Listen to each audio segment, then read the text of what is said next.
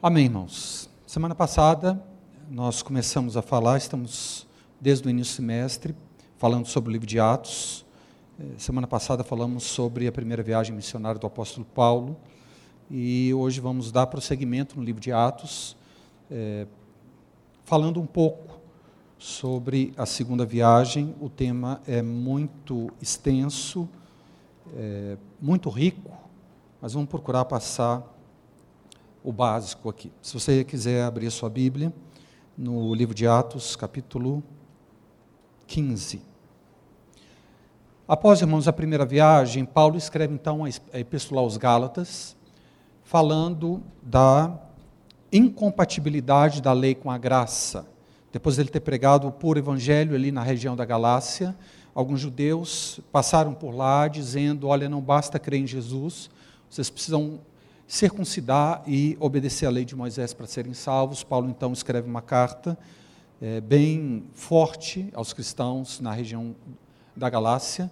E logo após, irmãos, no capítulo 15, nós temos o concílio em Jerusalém. Essa questão foi tão importante do evangelho ah, chegando aos, aos gentios e, da, e se era necessário gentios eh, se submeterem, cumprir a lei de Moisés, que no capítulo 15 de Atos nós vemos então o concílio de Jerusalém e que ficou definido que, a não ser por algumas coisas básicas, eh, os gentios, ou seja, os não-judeus, eles não estavam obrigados a guardar eh, de forma nenhuma a lei de Moisés e permanecer apenas na graça do nosso Senhor Jesus Cristo. No final do capítulo 15, versículo 36, então nós temos o início da segunda viagem missionária.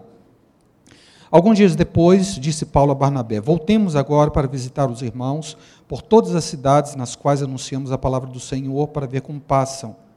E Barnabé queria levar também a João, chamado Marcos. Mas Paulo não achava justo levarem aquele que se afastou desde a Panfilha, não os acompanhando no trabalho. Houve entre eles tal desavença que vieram a separar-se. Então Barnabé, levando consigo a Marcos, navegou para Chipre a ilha de Chipre. Mas Paulo, tendo escolhido a Silas, partiu encomendado pelos irmãos à graça do Senhor. E assim começa a segunda viagem missionária. Muito bem, irmãos. É, os irmãos que estão naquele canto lá, é, eu gostaria de pedir que, se quisesse acompanhar, seria muito importante ah, ver a projeção. Os irmãos, então, ah, se quiserem mudar de lugar.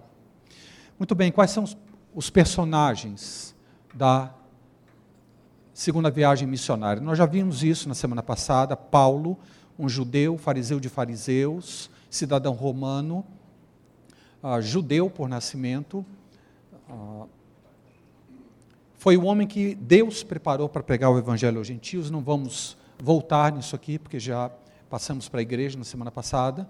Temos também Barnabé, o filho da consolação, uma pessoa extremamente generosa, uh, confiável, e que Deus usou bastante no início da, da história da igreja, e João Marcos, que posteriormente escreveu o Evangelho de Marcos é, e que foi na primeira viagem missionária juntamente com Paulo e Barnabé, só que ele abandonou, ah, chegando ali, depois da ilha de Chipre, ele abandonou Paulo e Barnabé e voltou para Jerusalém, não sabemos o motivo. Alguns creem que foi por causa ah, da sua juventude, ele achou muito difícil a viagem missionária e provavelmente ele abandonou então os apóstolos. Já vimos ah, o perfil desses irmãos. Qual é a cronologia? Então aqui nós temos do ano 45 ao ano 48 a, a, época da primeira viagem do apóstolo Paulo, vimos isso semana passada. Após a primeira viagem, Paulo escreve então a Epístola aos Gálatas. Temos o concílio em Jerusalém e após o concílio, então a segunda viagem missionária e dentro dessa viagem missionária, Paulo escreve duas epístolas, a primeira e segunda Tessalonicenses. Essa viagem é, ocupa aproximadamente três anos, de três a quatro anos, do ano 50 aproximadamente ao ano 53. Então, essa é a, a época em que a segunda viagem missionária ocorre. Qual região a primeira viagem missionária alcançou apenas essa região, que atualmente é Turquia, era chamada de Ásia Menor, a região da Galácia. Então, a área de expansão do evangelho, ela se multiplica. não só na Galácia, Paulo ele passa visitando as igrejas que aqui implantou, mas também levando o evangelho para a região da Macedônia e a Caia, uh, que é a Grécia também. Então, essa é a, a, o alcance da segunda viagem missionária. Muito bem, nós vamos ver então, a partir de agora, o percurso. Nós temos aqui uma pequena legenda, eu acho que os irmãos vão ficar difícil de acompanharem, mas P. Paulo, B. Barnabé e JM João Marcos. Muito bem, irmãos. O que aconteceu, nós lemos, lemos no final do capítulo 15, é que houve uma divergência muito grande entre Paulo e Barnabé. Barnabé queria levar para a segunda viagem missionária João Marcos, mas Paulo não achava isso justo porque ele tinha abandonado eles na primeira viagem missionária. E houve tal desavença, irmãos, entre esses dois servos de Deus que eles chegaram a se separar. Uh, Barnabé foi com João Marcos, que era seu sobrinho, para a ilha de Chipre.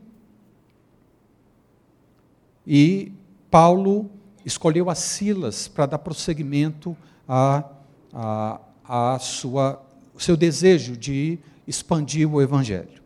Irmãos, nós temos uma lição aqui muito importante. Até os maiores servos de Deus, eles podem discordar entre si e se separarem. Talvez Barnabé se julgasse mais experiente que Paulo, foi ele que introduziu Paulo ali aos, aos apóstolos após a conversão uh, de Paulo. Foi Barnabé que chamou Paulo ali uh, de Tarso para ajudar a pregar o evangelho em Antioquia da Síria. Então, houve uma, uma grande desavença e eles se separaram. É interessante que a palavra de Deus, ele diz o seguinte: houve tal desavença entre eles que vieram a separar-se. Preste atenção nas palavras. Então Barnabé, levando consigo a Marcos, navegou para Chipre. Ponto. Versículo 40. Mas Paulo, tendo escolhido a Silas, partiu encomendado pelos irmãos à graça do Senhor. Do texto nós podemos ah, retirar que talvez Barnabé ele foi por conta própria levando a Marcos, era uma, uma missão importante, mas Paulo quando sai com uh, Silas, ele foi abençoado pelos irmãos para sair nessa viagem missionária. Então nós vemos um detalhe pequeno, mas muito importante. Parece que Barnabé foi com João Marcos sem a bênção, ou se isso aconteceu, isso não está registrado aqui por algum motivo, e pelo texto nós podemos deduzir isso, que talvez ele se julgou muito experiente e partiu. Só que, irmãos, a partir desse momento, ah, Barnabé ele desaparece das escrituras, ele nunca mais é citado. E a história, o Espírito Santo, ele não que não esteja com Barnabé, mas o fluir do Senhor, ele acontece através do apóstolo Paulo. Irmãos, mesmo os maiores líderes podem errar. E nós precisamos compreender isso. Às vezes Deus permite que um líder nos decepcione muito para que para que nós nos voltemos para o alto, porque nós de dependemos é dele e não de homens. Muito bem, Paulo então, ele pega, ah, ele se une a Silas. Quem é Silas? Silas foi um cooperador, nós temos aqui Paulo e Silas acorrentados na prisão em Filipos. Silas era membro notável da igreja primitiva em Jerusalém, colaborador do apóstolo Paulo. Silas acompanhou Paulo a Antioquia da Síria para comunicar a decisão do Concílio de Jerusalém de aceitar os gentios na igreja. Paulo escolhe então Silas como seu colaborador na segunda viagem missionária. E durante as suas missões, os dois foram presos em Filipos e também estavam juntos durante os distúrbios em Tessalônica. Ou seja, Paulo não escolheu qualquer pessoa, ele escolheu alguém já experimentado, alguém confiável, alguém que não o abandonou, mesmo é, diante de cadeias e prisões. Então, nós temos Paulo, então, prosseguindo em primeiro lugar, ele visita as cidades as quais, na primeira viagem missionária, ele tinha plantado igrejas, que é Derbe e Listra. Só que ali em Listra, ele encontra um discípulo chamado Timóteo, que é um novo personagem que é, aparece, então, a partir de agora, nas Escrituras. Timóteo era cooperador de Paulo, amigo e cooperador mencionado como remetente, ou seja, que está enviando juntamente com Paulo seis epístolas do Novo Testamento. 2 Coríntios, Filipenses, Colossenses, 1 e 2 Tessalonicenses e Filemon. Paulo coloca ele como um dos autores das, dessas epístolas aí. Ah, nós vamos ver, Timóteo era uma pessoa educada nas Escrituras. Tanto a mãe quanto a avó eram fiéis a Deus, ele foi educado debaixo desse ambiente de temor a Deus, de conhecimento das Escrituras. Então, ele foi de tremendo auxílio ao apóstolo Paulo. Se converteu pelo ministério de Paulo, o apóstolo chama pelo nome de filho amado e fiel no Senhor, ou então verdadeiro filho na fé. Timóteo era filho de pai gentia e mãe judia cristã. E foi necessário que ele fosse circuncidado para não se tornar escândalo para os judeus. Irmãos, esse casamento da mãe, uh, da mãe de Timóteo judia com, com um gentio não era permitido pela lei de Moisés. Tá certo? E segundo, mas segundo os judeus, Timóteo era judeu porque a mãe era judia, mas ele não era circuncisado e, circuncidado e vivia como gentio. Isso seria um escândalo para os judeus. Então, por causa disso, não por causa da lei de Moisés, mas para que nenhum obstáculo, é, nada pudesse impedir a mensagem do Evangelho, então Paulo circuncida a Timóteo e eles partem para ah, pregar em outras cidades. Importante personagem na história do livro de Atos e também depois desempenhou papel, papéis relevantes durante as viagens missionárias de Paulo. Timóteo foi enviado por Paulo em missão para várias cidades: Bereia, Tessalônica, Corinto, Filipos e Éfeso. Timóteo se tornou como que o braço direito do apóstolo Paulo, mesmo sendo jovem, mesmo sendo inexperiente, mas caminhando com esse apóstolo e tendo já o depósito das Escrituras em seu coração, então Timóteo se tornou um instrumento valiosíssimo nas mãos de Deus como cooperador do apóstolo Paulo. Quais aspectos positivos de Timóteo? Ele era uma pessoa que tinha sensibilidade, afeição, caráter, ele tinha bom testemunho de todos que o conheciam e era um bom conhecedor das Escrituras. Mas ele tinha também alguns aspectos negativos, irmãos. Era uma pessoa tímida por natureza, bem diferente de Paulo. É, ele era inexperiente, era um jovem e era suscetível às paixões da, da mocidade, o que todos nós somos em certo momento da nossa vida, da nossa juventude. Então haviam pontos positivos e negativos, mas o principal, irmãos, era a questão do caráter.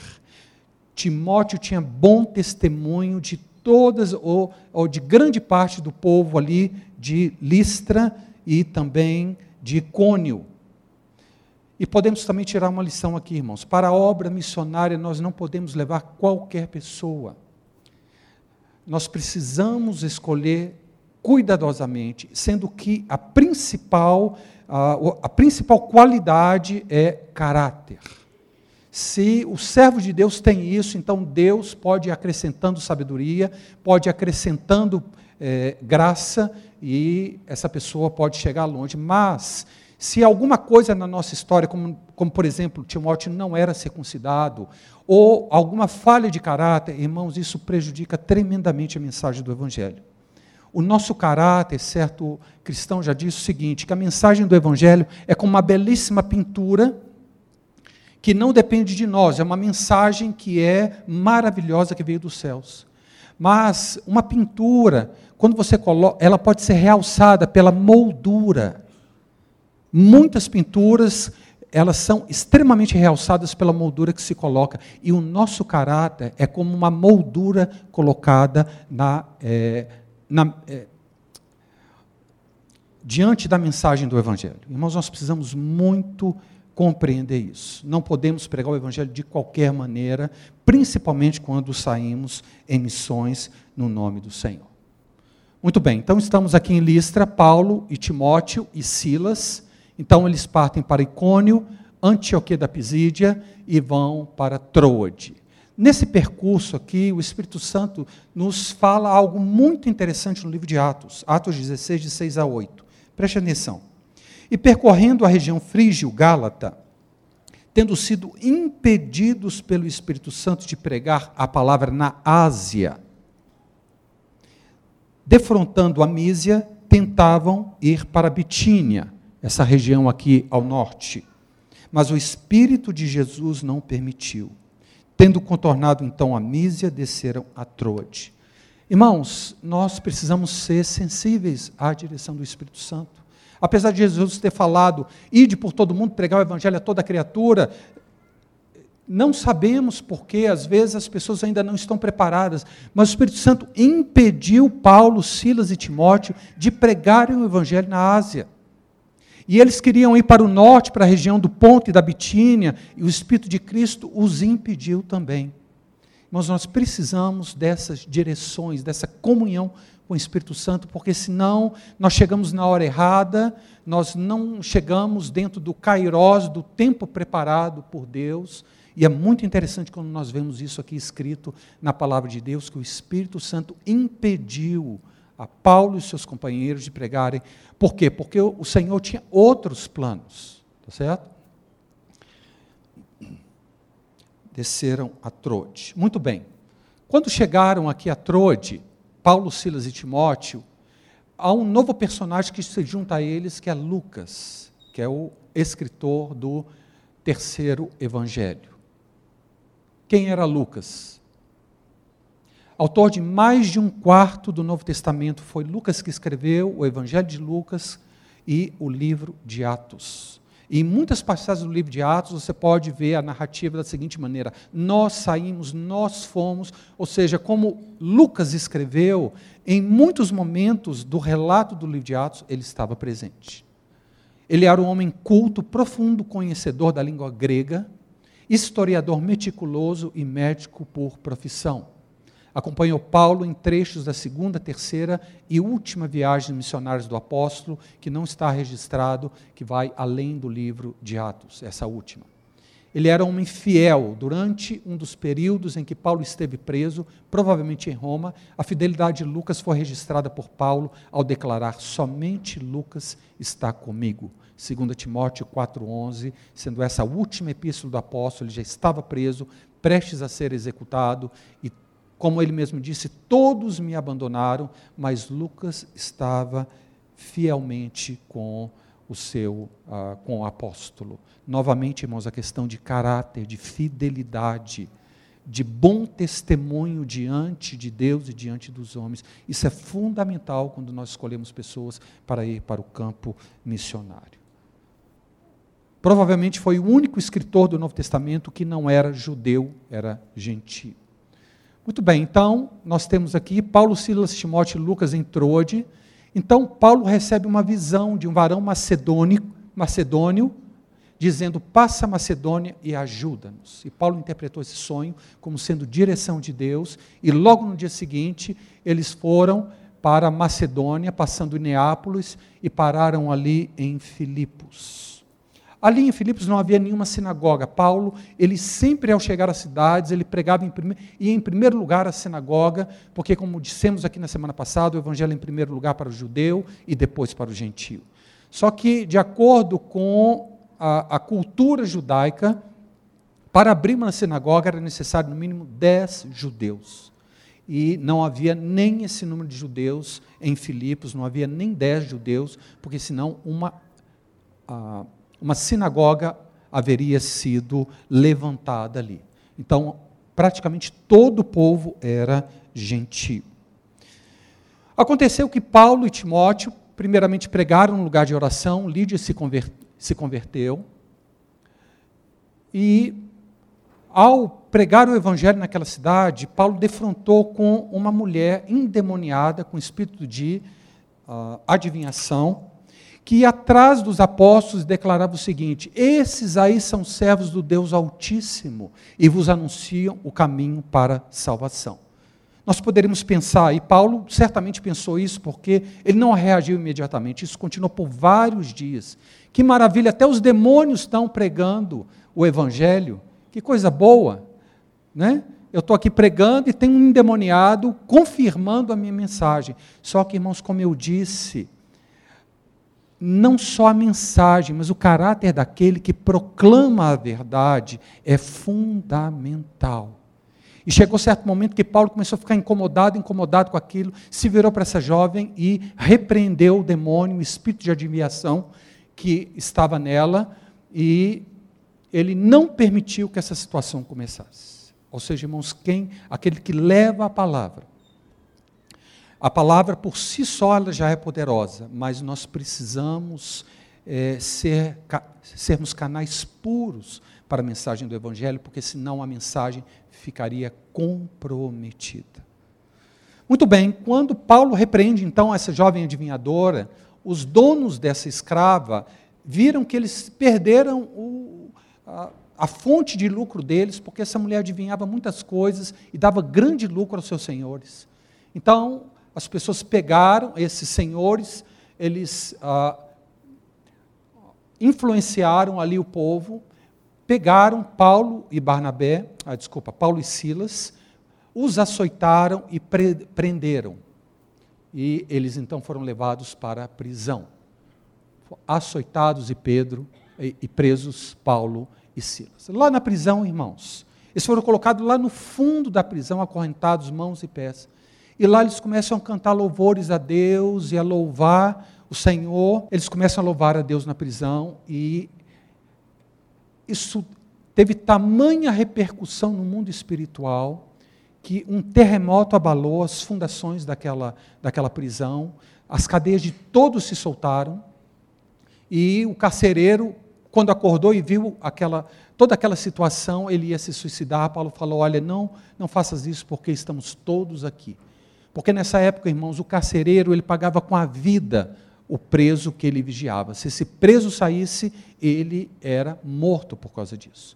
Então, ele, para abreviar a história dele, ele já ia se suicidar, porque pensou que todos tinham fugido. Então, ah, chegam para Paulo, ah, esse carcereiro chega para Paulo e ele faz uma declaração muito importante no Novo Testamento. Senhores, que devo fazer para que seja salvo? Responderam-lhe: crê no Senhor Jesus e será salvo tu e a tua casa.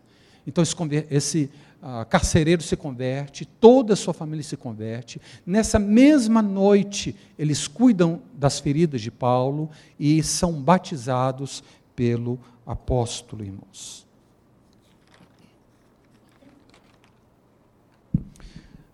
Muito bem, após então essas esses acontecimentos na cidade de Filipos, estamos aqui abreviando bastante a história, poderíamos falar outras coisas.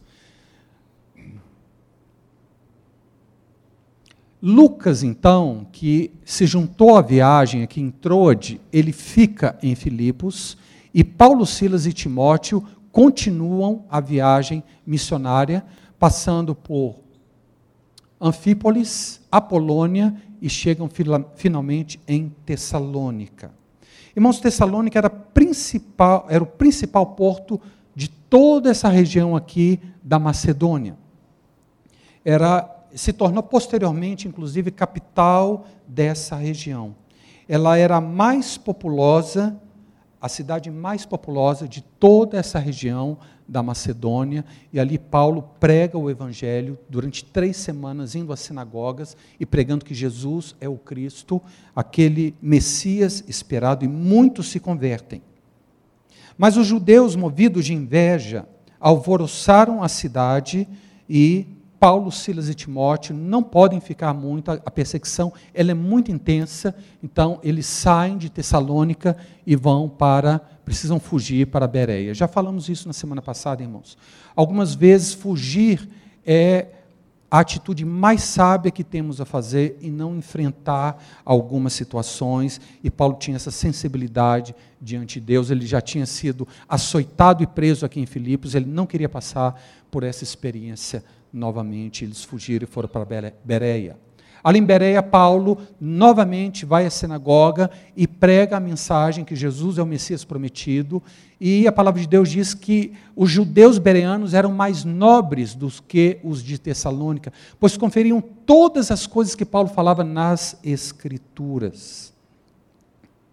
Eles receberam a palavra com avidez, examinando as Escrituras todos os dias para ver se as coisas eram assim mesmo como Paulo tinha falado. E muitos se convertem. Irmãos, essa atitude dos judeus ou cristãos que se tornaram cristãos em Bereia é uma referência para a nossa vida, irmãos, nos dias de hoje. Nós precisamos examinar todas as coisas que ouvimos nas Escrituras para ver se realmente as coisas são assim porque não só nesses dias, mas nos nossos dias, muitos ensinos de demônios, muitas seitas e heresias, e nós precisamos ser pessoas como os cristãos ali de Bereia, é, confirmando todas as coisas nas Escrituras. Os judeus de Tessalônica, então, os não, que não converteram, ficam sabendo que Paulo está é, em Bereia e vão para lá e novamente levantam a população contra os apóstolos, e Paulo novamente precisa fugir. Só que ele deixa lá Silas e Timóteo e vem aqui para Atenas. Atenas, irmãos, é uma cidade muito importante da antiga Grécia. Ela era o centro das artes, da arquitetura, da literatura e da política.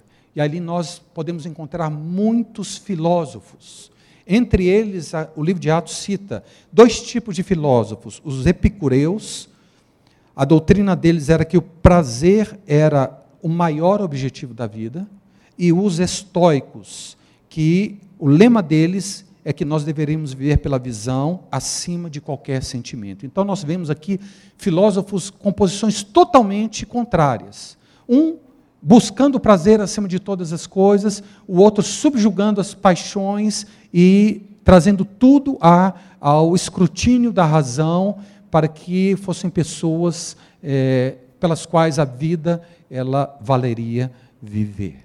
Paulo então chega ali em Atenas, em todo esse ambiente mundano, científico, é, artístico, e prega a palavra ali.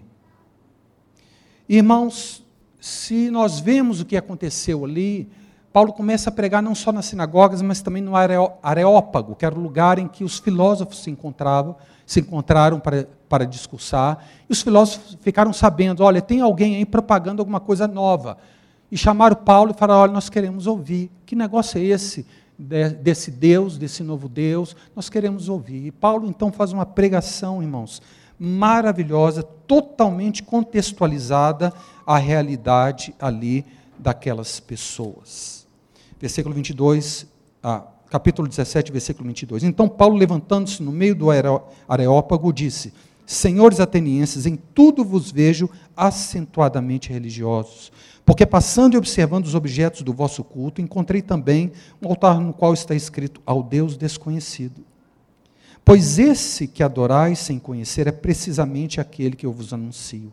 O Deus que fez o mundo e tudo que nele existe, sendo ele Senhor do céu e da terra, não habita em santuários feitos por mãos humanas, nem é servido por mãos humanas como se de alguma coisa precisasse, pois essa era a realidade dos falsos deuses, aos quais se ofereciam comidas e animais sacrificados. Paulo está falando: olha, a divindade é diferente de tudo isso aí que vocês estão praticando.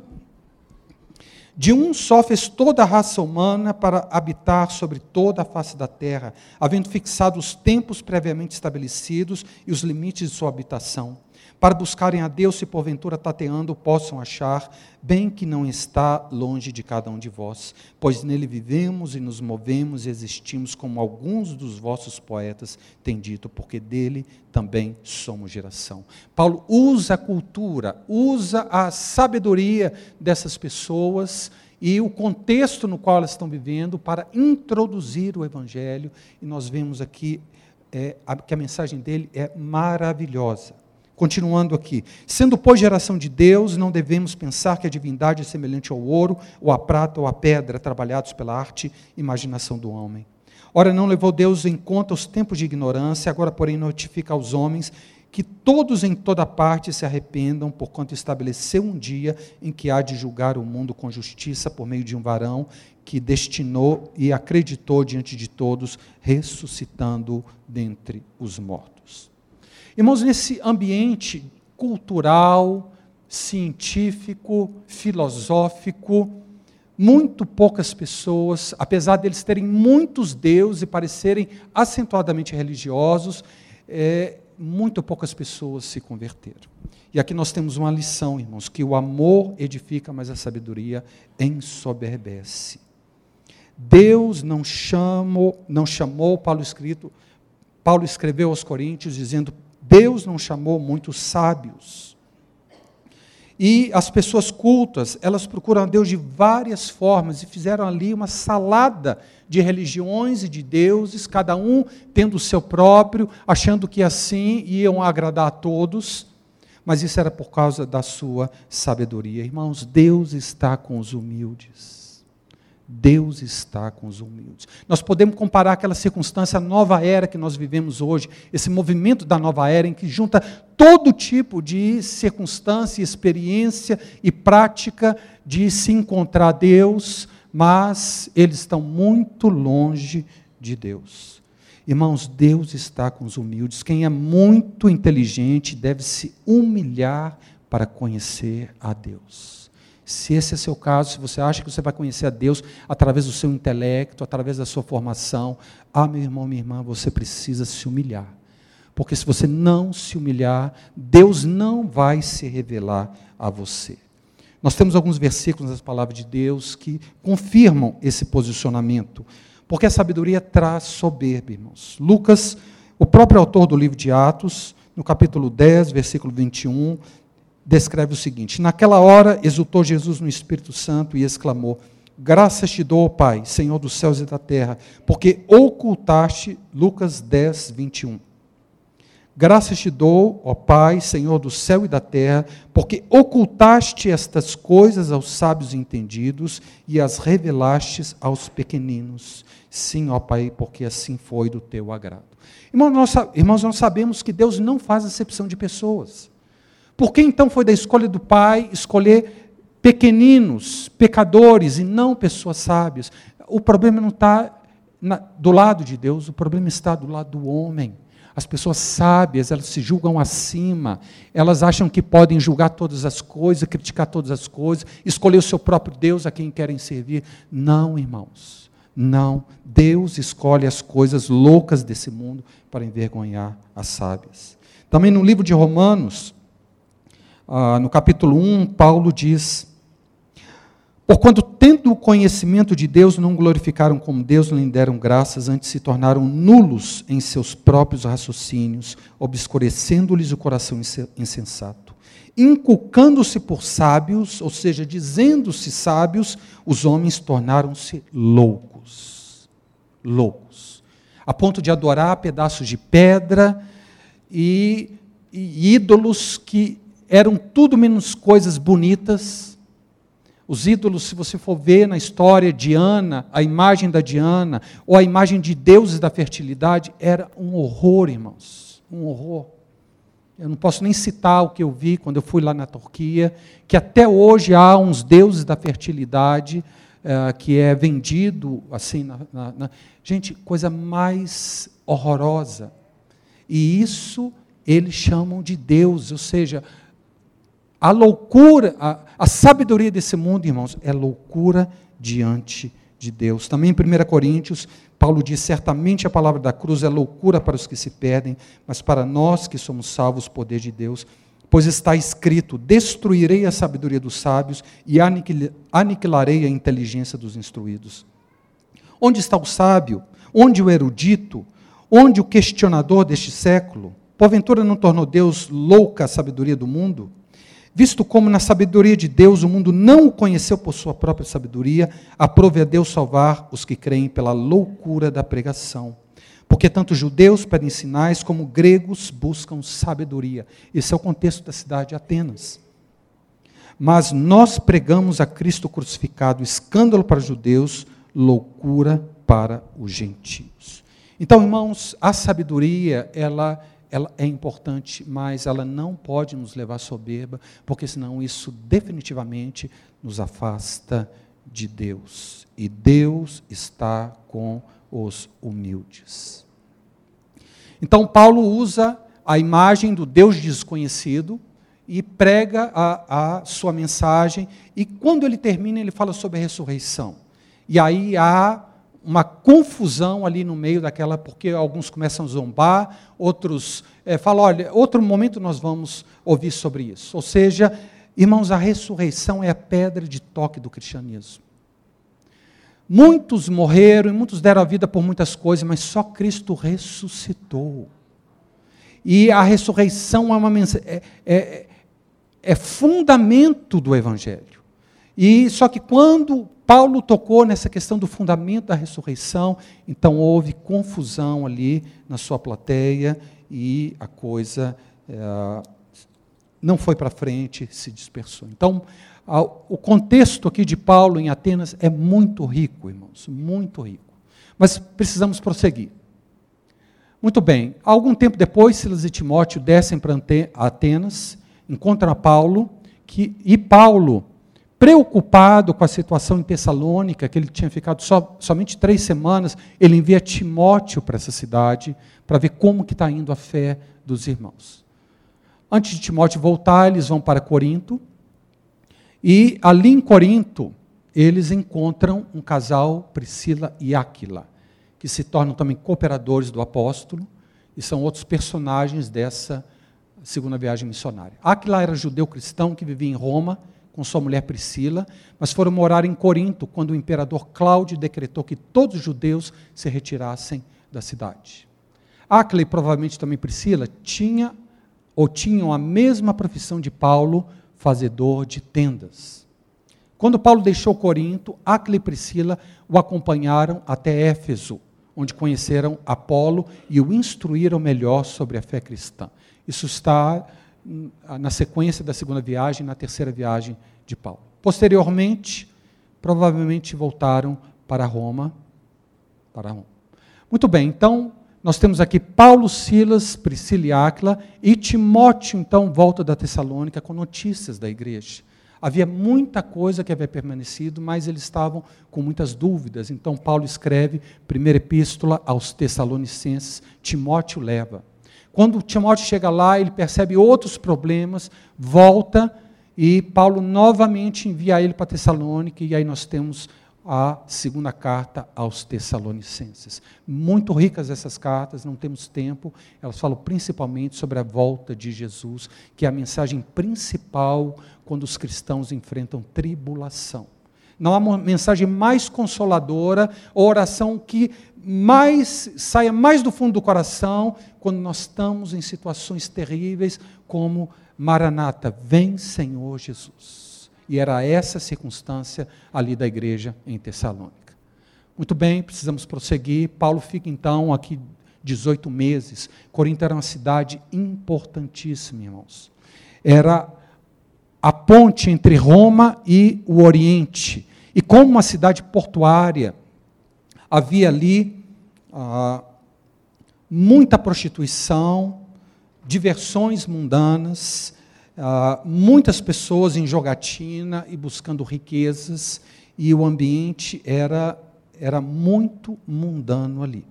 E Corinto rivaliza, rivalizava com Atenas, porque Atenas tinha sabedoria e cultura, e Corinto tinha posses e, uh, e prazeres. Então havia uma grande disputa entre Corinto e Atenas. E os cristãos, o problema é que os cristãos ali de Corinto, Deus falou a Paulo: Olha, Paulo, pode ficar nessa cidade que eu tenho muito povo aqui. E Paulo permaneceu um ano e meio nessa cidade. Só que os cristãos, eles continuavam com a mentalidade mundana. Se você ler 1 Coríntios, você vai ficar assustado de tantas coisas erradas que os coríntios faziam. Havia coríntios que estavam se juntando a prostitutas, porque esse era o costume da época.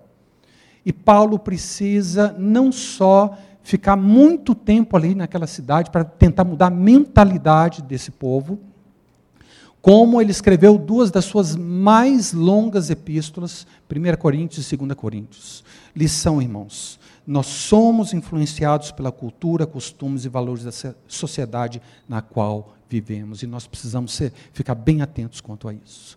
Nós estamos vivendo num mundo, Jesus diz que essa é uma geração corrupta e adúltera. Irmãos, eu não vejo expressão mais clara para definir a sociedade nos dias de hoje: corrupção e adultério. Então, irmãos, nós precisamos cuidar de não sermos influenciados pelo espírito do mundo, pela cultura, costumes e valores da sociedade na qual nós vivemos. E como se combate isso? Com muito ensino, com muito discipulado. Paulo ficou um ano e meio nessa cidade e muita instrução foi precisou ser dada a essas pessoas. Temos também muita história tá certo? Sobre a cidade de Corinto. Não temos tempo. Timóteo então retorna para Corinto e Silas fica em Corinto. Paulo, Timóteo, Priscila e Áquila vão para Éfeso. Lá em Éfeso ficam Timóteo, Priscila e Áquila e Paulo volta para Jerusalém. Esse é o final da terceira viagem missionária. Só que ali em Jerusalém, irmãos, na verdade, Paulo ainda volta aqui para Antioquia. Só que quando Paulo passa por Jerusalém, irmãos, ele vê muitos cristãos pobres. E isso toca tão profundamente o coração dele que isso motiva a fazer uma viagem missionária apenas para recolher ofertas entre as igrejas gentílicas para que os cristãos em Jerusalém fossem socorridos. E essa situação dos pobres aqui é o que motivou Paulo a uma terceira viagem missionária, passando por todas as cidades as quais eles tinham evangelizados, levantando uma oferta para os cristãos pobres em Jerusalém. E aqui, irmãos, nós temos, ah, terminando, uma, uma, uma lição muito importante, irmãos. Romanos 15, 17, Paulo diz: Se os gentios têm sido participantes dos valores espirituais dos judeus, devem também servi-los com bens materiais. Irmãos, esse é um princípio na palavra de Deus. Se você é abençoado por um servo de Deus com bênçãos espirituais, não tem nada de errado, pelo contrário, é, de você abençoá-lo financeiramente. E foi isso, como eu disse, que motivou a terceira viagem toda uma viagem missionária de Paulo para levantar uma oferta e abençoar esses cristãos pobres em Jerusalém. 1 Coríntios 9,11 diz, Paulo dizendo para a igreja em Corinto, que apesar de muito rica, não ajudou em nada o apóstolo. Foi necessário ajuda várias vezes aqui dos cristãos em Filipos, que não eram, ah, não eram ricos, mas como Mamon era um Deus muito poderoso em Corinto, os coríntios ajudaram muito pouco, talvez em nada, o apóstolo, a ponto ele precisar trabalhar com as próprias mãos para obter o seu próprio sustento. E Paulo, quando escreve aos Coríntios, ele diz: Se nós vos semeamos as coisas espirituais, será muito recolhermos de vós bens materiais? Mas Paulo não para aí, ele continua. Entretanto, não usamos desse direito, antes suportamos tudo para não criarmos qualquer obstáculo ao evangelho de Cristo. Sim, irmãos, nós temos esse direito mas como servos de Deus nós não devemos é, pleitear ou, ou exigir ou não, nós precisamos ensinar, isso é verdade. Nós precisamos ensinar todo o conselho de Deus, mas nós precisamos parar por aqui, porque senão nós podemos é, estar fazendo comércio com o povo de Deus e hoje isso isso existe na igreja de Cristo, infelizmente, aos montes. Manipulação financeira do rebanho, para próprio benefício dos líderes espirituais. Isso é correto? É, mas não da maneira que é feito. Isso precisa ser algo espontâneo, algo do coração, algo como uma revelação. Puxa vida, eu fui tão abençoado. O que, que eu posso te abençoar, meu irmão? Essa precisa ser, esse precisa ser o nosso coração. Então Paulo, ele volta para Antioquia da Síria e aí termina a segunda viagem missionária e inicia a terceira, como eu disse, apenas com a motivação, é claro, muitas outras coisas são feitas, mas apenas com a motivação de levantar uma oferta. Quais são os resultados dessa segunda viagem missionária de Paulo? Aqui está errado a segunda. Muitas cidades foram visitadas ouviram o evangelho. A porta da fé foi aberta aos gentios. Igrejas foram plantadas. Pre... Desculpe, irmãos, esse slide aí é da primeira viagem, eu não atualizei isso. Me perdoem. Então, irmãos, essa é a segunda viagem missionária do apóstolo. Como eu disse semana passada, muitas lições nós podemos tirar, muito rico o relato, e agora é nossa responsabilidade cavar, estudar, pedir revelação diante de Deus, para que nós possamos é, aprender a maneira como o Espírito Santo lida com a sua igreja. Que Deus nos abençoe, irmãos.